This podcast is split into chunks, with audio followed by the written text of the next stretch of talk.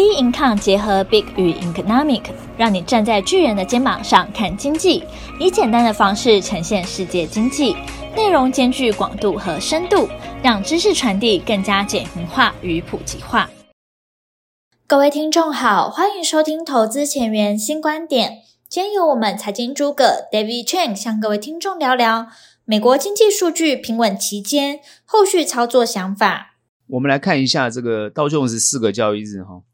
道琼斯在周一哦，这个是下跌的，然后呢，后面呢，二三四呢，连续呢三根黑 K 往上走。我们上周有预估哈，我认我们上周就是说它会先往下压，然后再慢慢爬升。道琼斯目前是蛮符合这样的一个状况，好，所以呢，我觉得 FED 在这个地方控的还是相当的稳哦，不让它做太。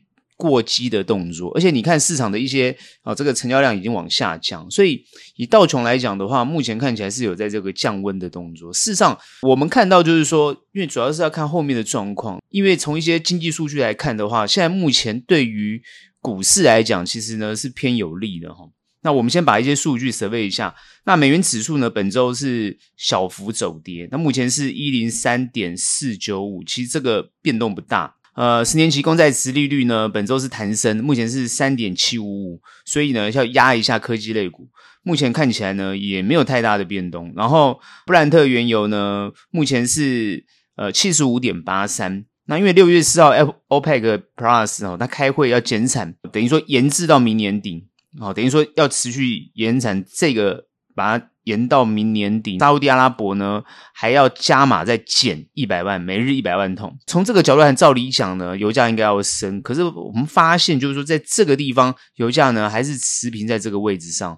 事实上呢，就代表说，大部分的这个大家对于通膨的这个共识啊，已经慢慢渐渐形成，不让它这个油价往上走。所以我觉得，在这个位阶上来讲，油价去平缓这个平稳的这个阶段。比特币呢，本周是上下震荡。那上下震荡的话，它是它最后是收，应该是说目前是在二六五二六五七一啊，两万六千五百七十一。它在这个两万七这个地方上下震荡。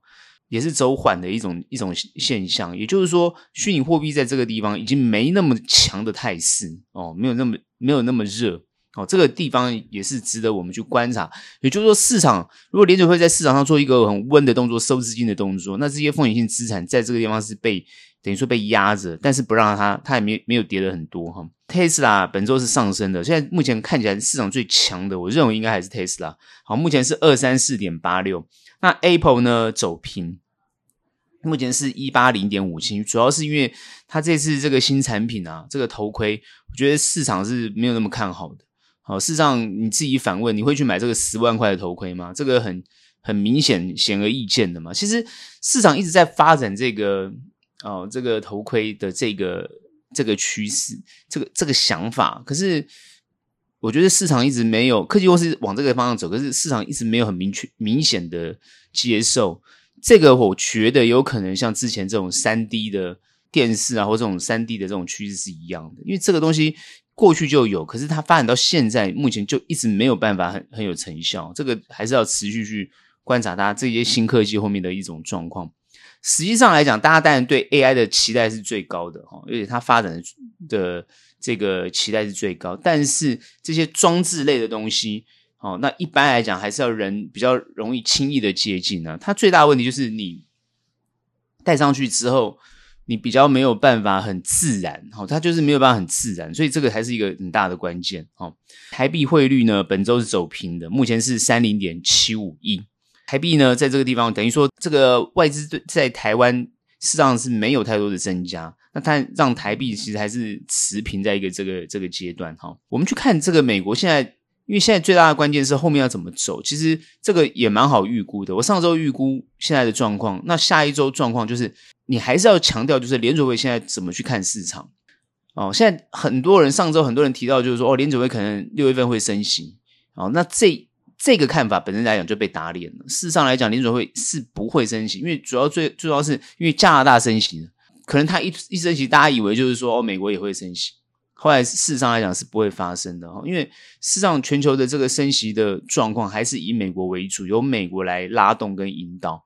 美国现阶段，我说它已经涨到五点多，它这个地方已经过高，所以很多市场期待它会升息的这个想法是不不需要存在，因为它升不升息主要是看美国现在的状况跟经济数据。那以美国现在目前状况讲，经济数据都是处于比较平稳的，而且呢，美国现阶段很明显进入了叫技术性的牛市，所以它是一个从技术的角度去做一个市场上的操作，是不是很牛？你可以从这个。市场的反应的角度，因为你看，目前费半，哦，它在这个阶段创高之后，它现在现虽然是进入整理，可是它还是属于在高档的位阶。那纳斯达已经创新高，它整理的幅度就非常小，所以你可以感觉出来，这些都是都已经往上面去走了。市场是已经有热度产生，只是现在还是强调联准会在压抑。为什么？它是就是不让通膨啊再度发生。那我们看这个初领失业救济金的人数是增加了二点八万人，那也就是说劳动劳动力市场是有降温的。那有降温这一点呢，联准会就不会升息啊。从这个数据看起来就很明显。所以呢，这些的这些研判跟判断，大家从一些数据的整这个整合起来去观察后面的趋势，它就是一个比较平稳。因为你冲高，它就要往下压；你呢，呃，这个往下压，它就会有支撑。之前还是一样，我我的看法，你看它就是一个区间的一个概念。虽然在区间里面会有上下的幅度，所以你这个上下幅度当然就是可以操作的幅度。但是以趋势来讲，它就是要不要让它那么热。好，所以这一点还是呃研准会的目前的想法，绝对不让它通膨。所以市场呢也有这个共识，也不让它通膨。所以我说为什么大型机构的法人都还是比较偏债券或者比较偏安全的想法，而不会那么积极的。进市场是有原因的，虽然最近有一些不管是船厂或是一些能源股哦，是有比较表现好一些，但是也没有表现那么火哦。现在主要都是还是科技类股很火，主要就是让这个市场是科技类股在这这个地方比较活泼，所以资金会往那个地方移动，就也就是说法人会把资金部分之一往那个地方移动，但是他不会让资金往这个。这么大的挹注进去，不是全面性的点火，因为他还不到这个阶段，所以这个是不是好事？我觉得对未来是好事。怎么讲？我们先看看今年拜登他是美国是要准备选举的哈，因为明年要大选，今年就开始在起跑。那起跑现在做很多事情，拜登首先是不是债务上限顺利通过？其实这次顺利通过，他党内事实上是有很多反对意见的，但是他还是让他通过，哦，因为跟共和党有。这个一定的共识，共和党其实大部分是退让的，也就是说，民主党是退让的哦。那共和党就是删减某些预算，然后让整个这一次呢，可以等于说债务上限呢，就是延了两年。那这两年就是其实就是呃，让拜登的任期嘛，哦，那等于说把事情交给下一下一任的总统。但我认为下一任不管是谁啊，都还是会持续增加这个调高债务上限。为什么？那已经变一个趋势了。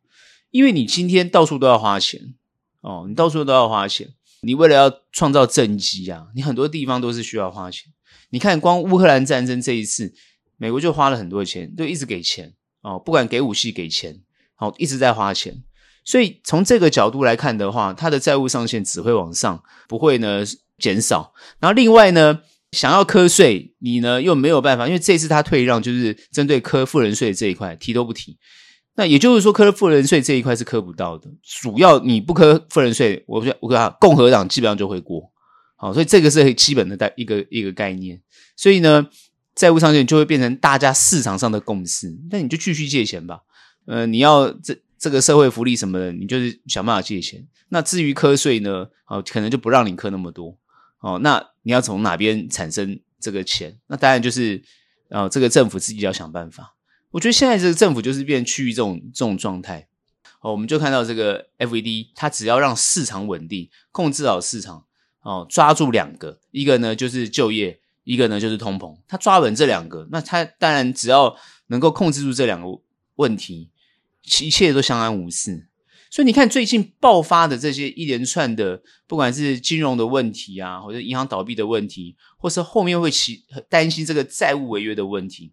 目前看起来都是顺风顺水，好，这个呃，春过了无痕，好，所以你可以很明显的感觉出来，一切的问题，好，从金融角度的问题，它是可以解决。当这一切金融问题是可以解决的，我之前已经分析过，民众是很明显会感受到的，所以市场在怎么样偏空的讯息都吓不到民众，然后再加上呃企业实际上的获利财报有出来，市场呢那个热度就会很快点燃起来。好，所以呢现在目前在压抑着，主要就是因为美国还有很多的企业目前表现并不好，所以可以让股市呢不是整体性的往上走。可是你看，某部分的科技类股就开始往上走了，所以这一部分呢，就会很明显知道，就是说市场要往上走，它还是回归到基本面的状况，企业能不能实质获利，景气有没有实质的反转，民众有没有实际上的有收入，然后可以投入这个市场做消费的动作。另外，当然我们看到，就是说很多人对于中国现在是真的还是搞不大懂哦，到底中国经济是怎么样，好还是不好？又有人说他呢，这个呃消费不振哦，然后又有呢说他呢已经慢慢复苏哦，很多数据看起来呢，看起来他也是复苏的，可是呢又看到他很多经济呢啊、完全没有起来啊，比如说二三二三线的城市啊、哦，这个消费情况都完全没有复苏，再加上比如他失业率很高，青年轻人失业率高达二十几趴，所以到底中国发生什么状况？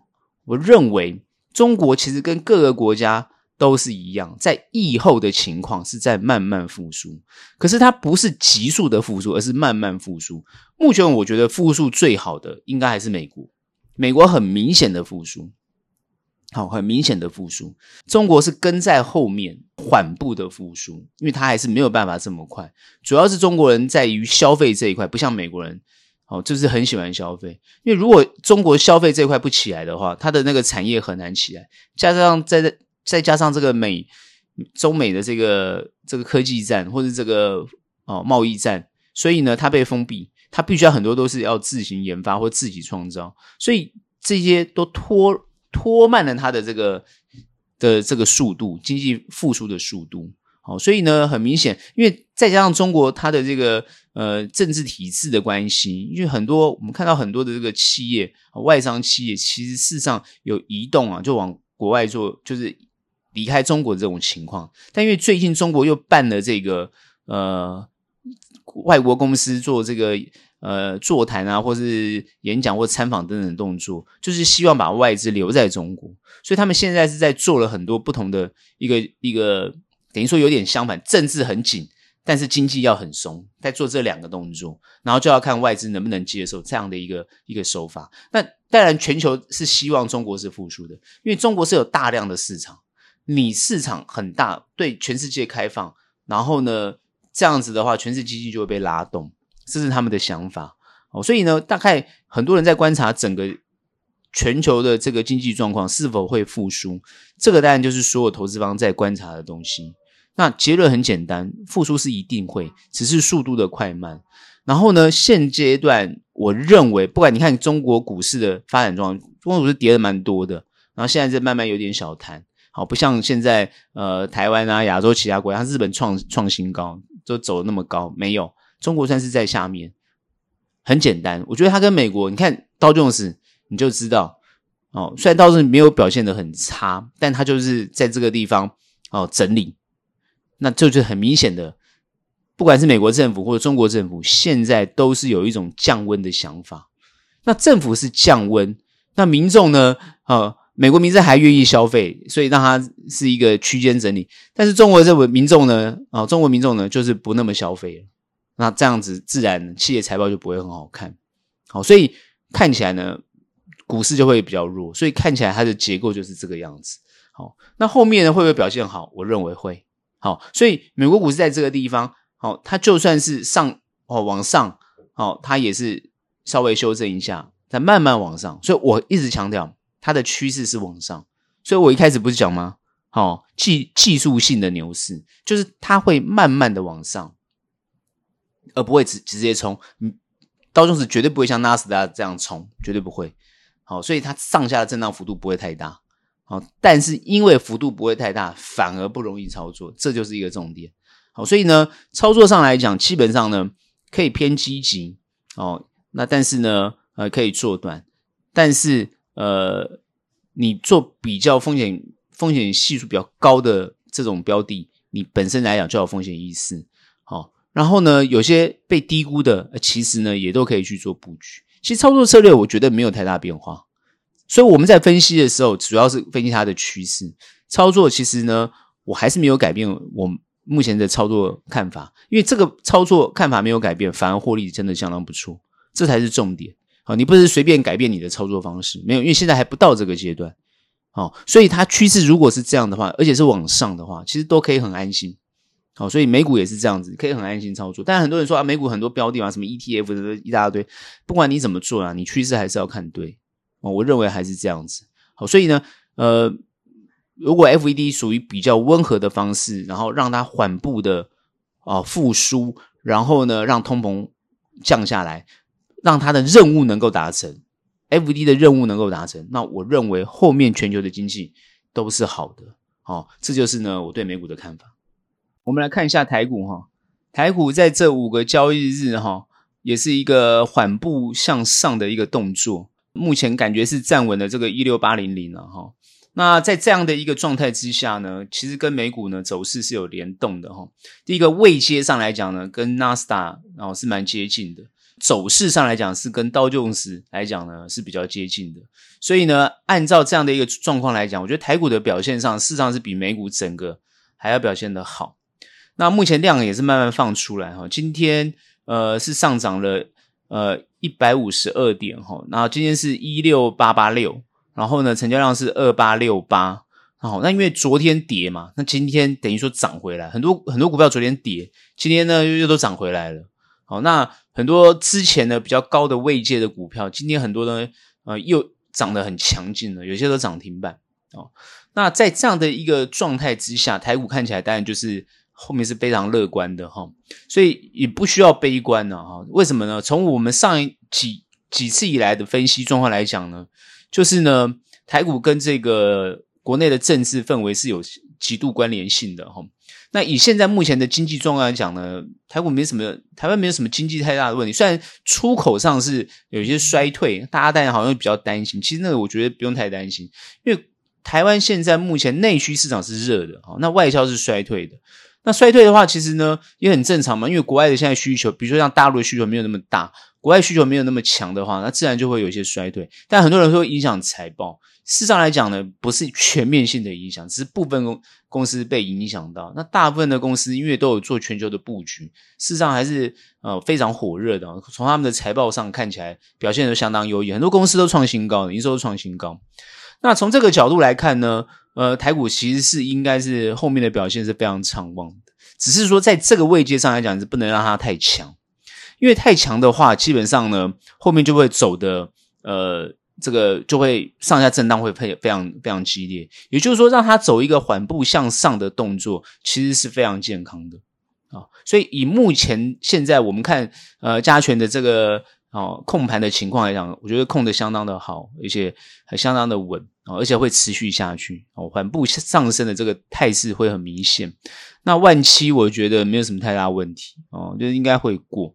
所以呢，从这个角度来看呢，已经不会像之前大家都所担心的这样，而且走势都已经跟大家想的不一样了。所以目前我觉得联动国际股市，包含台台湾目前内部的状况，我觉得整体是好的。好，那这个好的情况，为什么现在哦，明明呢国内发生了这么多哦，这个延烧很多事件啊，比如说呃什么。IMB 呀、啊，哦，比如说，呃，IMB 是个诈骗嘛，哈，然后碰到这个，呃，什么现在这个性骚案呐，哈，然后呢，现在又碰到，呃，这个党内提名啊，我说执政党党内提名，或是呃，这个国民党提名的动作，比如说侯友谊啊，比如说又碰到郭台铭啊，等等之类这些这些新闻的这种连贯性的一种发展。那为什么整体评估来讲，你会发现还是对现在赖清德有利？哦，这个就很很很很很吊诡。现在最近很多事件是不断的在爆哦，不断的在连，尤其是你看这一次这个呃台湾的这个 Me Too 事件，哦，就是这个性骚的事件，它是不断连环爆，现在已经烧到国民党自己内部了，哦，这个已经烧到哦这个青蓝的这一这一块了，哈，那就是不断的烧嘛。因为你烧绿的，绿的烧完又烧烧什么民众党、什么时代力量，现在又烧什么朱学恒什么，然后这些青蓝的这些名嘴，全部都在烧。那这个议题为什么要扩散，而且一直烧？哦，他到底想要这个要做什么事情？目的是什么？其实这个很简单，这种东西就是议题一开，它停不下来，你也不好控，你也控不住。他就看议题怎么发挥，怎么走，你就顺着走。最近还碰到这个新北市的这个哦毒幼童事件，幼稚园里面哦给他喂毒，可是这个这个都是延烧。比如说像新北市政府，侯友已经道歉，那新北市现在的等于说又有管理上的问题，是不是有管理上的问题？这个就是大家就不断的延伸，也就是说，你今天议题不是只有烧你自己，好，比如说烧执政党，现在烧完又烧哦这个在野党。它就是不断的轮动，你要打议题，你要打打这种政策，你都要整体都要去想好，你不能啊开了一枪你以为没事。比如说我们讲黑金哦，那大家会讲吗？难道只有民进党黑金吗？对不对？所以你看为什么侯友宜的民调起不来？他就是很很自然嘛。哦，你说哎民进党最近我看民进党这个柯文哲的整体选战看起来是相当有节奏，而且他个人事实上是。比较有这个，应该这样讲，就是说比较呃年轻人哈，或者是有这些希望一个政府哈能说出你的这个政策也好，就明确的讲出你的想法也好，那这个明确的讲出来哦，当然是柯文哲是比较清清楚的，尤其从在野的角度来讲，那因为执政党哦，比如说赖清德他讲没有太大意义，因为现在他是执政党嘛，他的政策跟想法他一定是延续。他的前任嘛，再加上他主要解决是他党内怎么整合的问题，所以他现在都在做的这个党内整合的事情。哦，所以呢，有些这个这个我们看有些评论家就提到，就是说，哎，你担心的要打这些东西，你不能自己打的太厉害，你打太厉害，到底会伤到你自己。但目前看起来很很难。哦，这个东西哦，你该打，你一定要。跳出来，你绝对不能说哦，不打或躲在后面。好，不管是黑金啊，不管是性骚啊，不管是任何法律问题，不管是牵扯到任何道德问题，都必须第一时间跳出来哦，就必须要解决。哦，最近你就发觉，哎，两岸的问题谈的很少。哦，虽然看起来是柯文哲谈的比较多，但是目前看起来呢，呃，这种议题呢，并没有烧的很多，因为时间还没有到。我认为呢，它是最后可能。三个月就会打这个东西，打得非常的明显哦。因为现在很，我看在野党或者蓝的也是想要打他这个议题，但还没有形成一个整体作战的这种共识，看起来是还在打别的议题。但这些议题有没有影响到目前沙卡都或者是哦候选人的这种结构？没有，结构没有影响。你注意观察，议题会伤到某些人。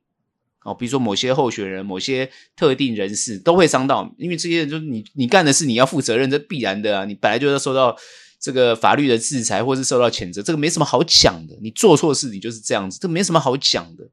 你本来就不该做啊，不管是贪污腐败，或者是你你什么性骚什么这些东西都不该做啊。你做了，你就要承担这个后果。你等你等一下爆出来，对不对？这个这个人家不报你。是找时机啊，时机到了就要处理你，这很正常，这个没有什么了，没什么了不起的。但是问题是，候选人的态度跟候选人本身，还有他凝聚的那个党的票源的共识能力或处理问题的能力，大家就要看这个处理问题的能力。哦，这个也会影响到选民的这种选举的态度，都会有。所以这一点呢，就是要看他们选战怎么去打。好，那。这个东西跟经济有什么关联性？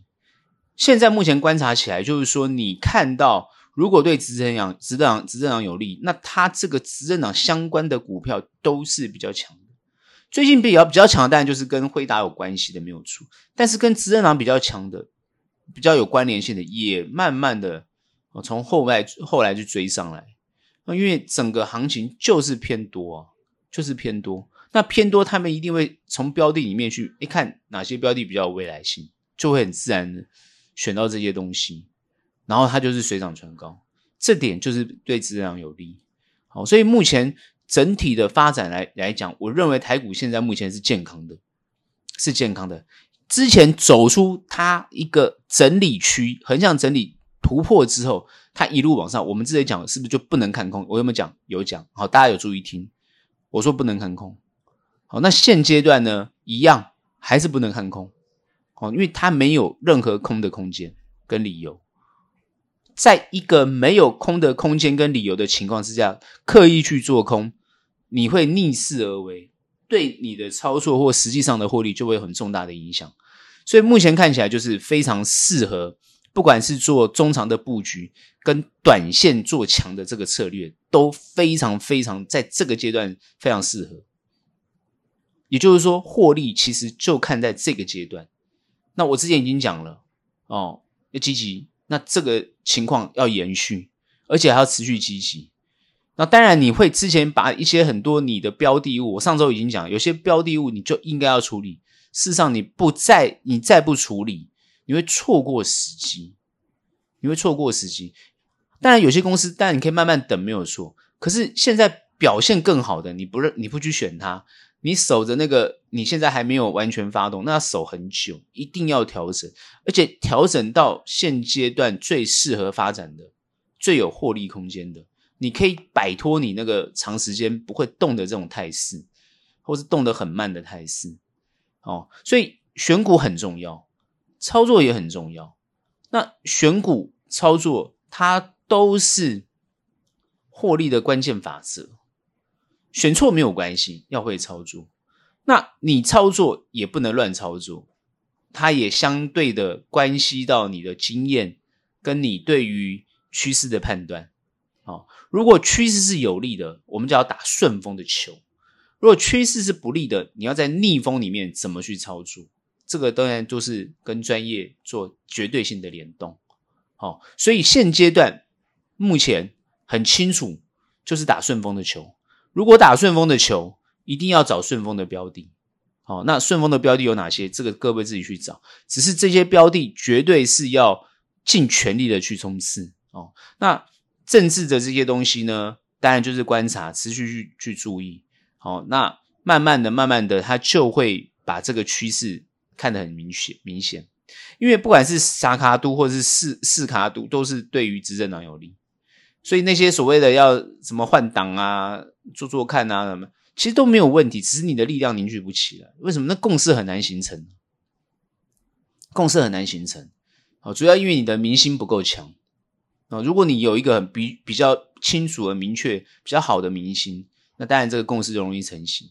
所以候选人政治是这样子哈，政治不是只有议题而已，政治跟这个候选人本身有关系，绝对是这样子。好，你看这个马英九为什么会选得好，对不对？他为什么可以超脱超越这个什么族群啊、省级，就是长得好啊，就这么简单呢、啊，哦。然后呢，再再加什么学历啊什么，这就是各方面的条件要要适合嘛。但是你执政能力呢，那就不一定了，是不是？所以有时候选举是这个样子啊，你到底要选什么？那当然，很多人有些人是要选选贤与能啊，对不对？要选有能力的人，但有些人不是要选他喜欢的人啊。所以这就是一个所谓共识决嘛，全民共识决。那大家决大家共识决出来的东西，要大家担嘛，就是这样子啊。你该担你就要担啊。但是，呃，民主社会就是这样子。虽然是可以哦要去承担，但是民主社会有个好处，它就是会有可以监督、可以发言、可以呢讲出你不同的看法，然后希望他改变，就是这样。如果他改变不了，你就是想办法多讲，好多认真讲，让让别人把他换下来，就是这样。但但是呢，如果呢别人换换他换不下来，那你也只能承担啊。对不对？这这叫什么共业啊？这叫共业的概念呢、啊？所以整体的表现，我认为，呃，就要看这个整体是不是民生过得好，或是经济有复苏。其实全球也好，台湾也好，是经历过这个两三年的这个疫情，很多人或很多这个原本做生意的，哈，他就是结束，其实亏损很多。那现阶段为什么大家慢慢要复苏？其实也就是说，其实经济复苏是一个很重要，就是给人有一个未来性。好，你有希望嘛？那你今天不要活在或是沉溺沉溺在那个过去失败的那个，因为有时候是不是你的问题啊？哦，可能就是疫情啊，可能就是天灾等等之类的，所以你还是要站起来。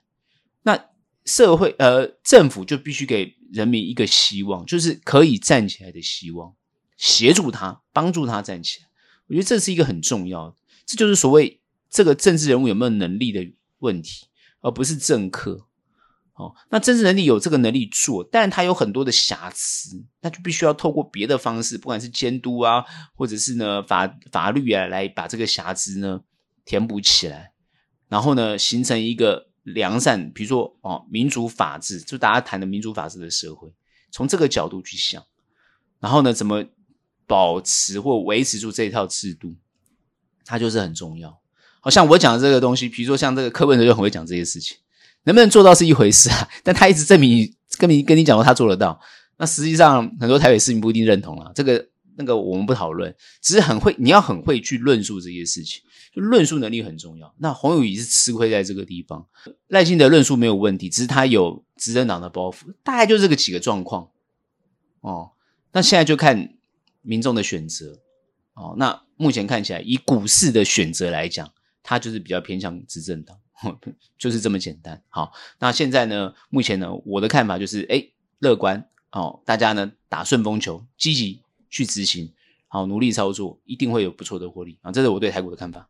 今天的节目就到这边结束，喜欢我们欢迎订阅，有任何问题、任何想法，欢迎到脸书专业以及 Instagram 跟我们做交流。那我们下期节目见，拜拜。